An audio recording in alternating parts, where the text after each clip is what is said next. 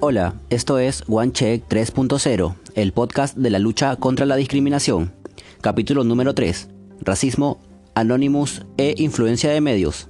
Empecemos. El 25 de mayo del presente año, el estadounidense George Floyd murió tras su detención por cuatro policías.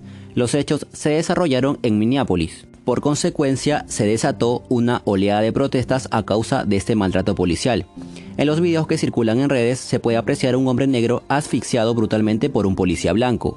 Lo impresionante de todo esto es que en seis noches se ha extendido a todas las grandes ciudades del país y se han convertido en una protesta general contra el racismo sistemático en Estados Unidos.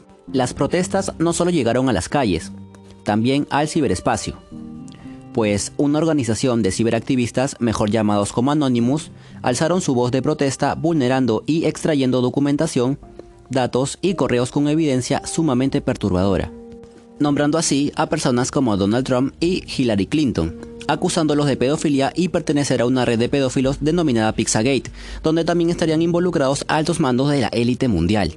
También hablaron de la muerte de la princesa Diana, alegando que la mataron tras oponerse a esta red de pedofilia donde también la familia real británica estaría formando parte.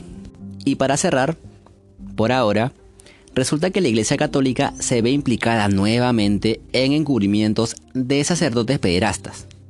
Podría sonar más de lo mismo, pero ahora resulta que el Papa Francisco sería quien dé las órdenes de sobornos, reubicaciones y encubrimientos. En los próximos días estaremos hablando más acerca de este tema. ¿Crees que los medios de comunicación del país norteamericano influyeron para desatar la ira e indignación colectiva de las personas? Esto es One Check 3.0 y recuerda no creer siempre en las noticias, solo observa, escucha y analiza. Hasta otra oportunidad.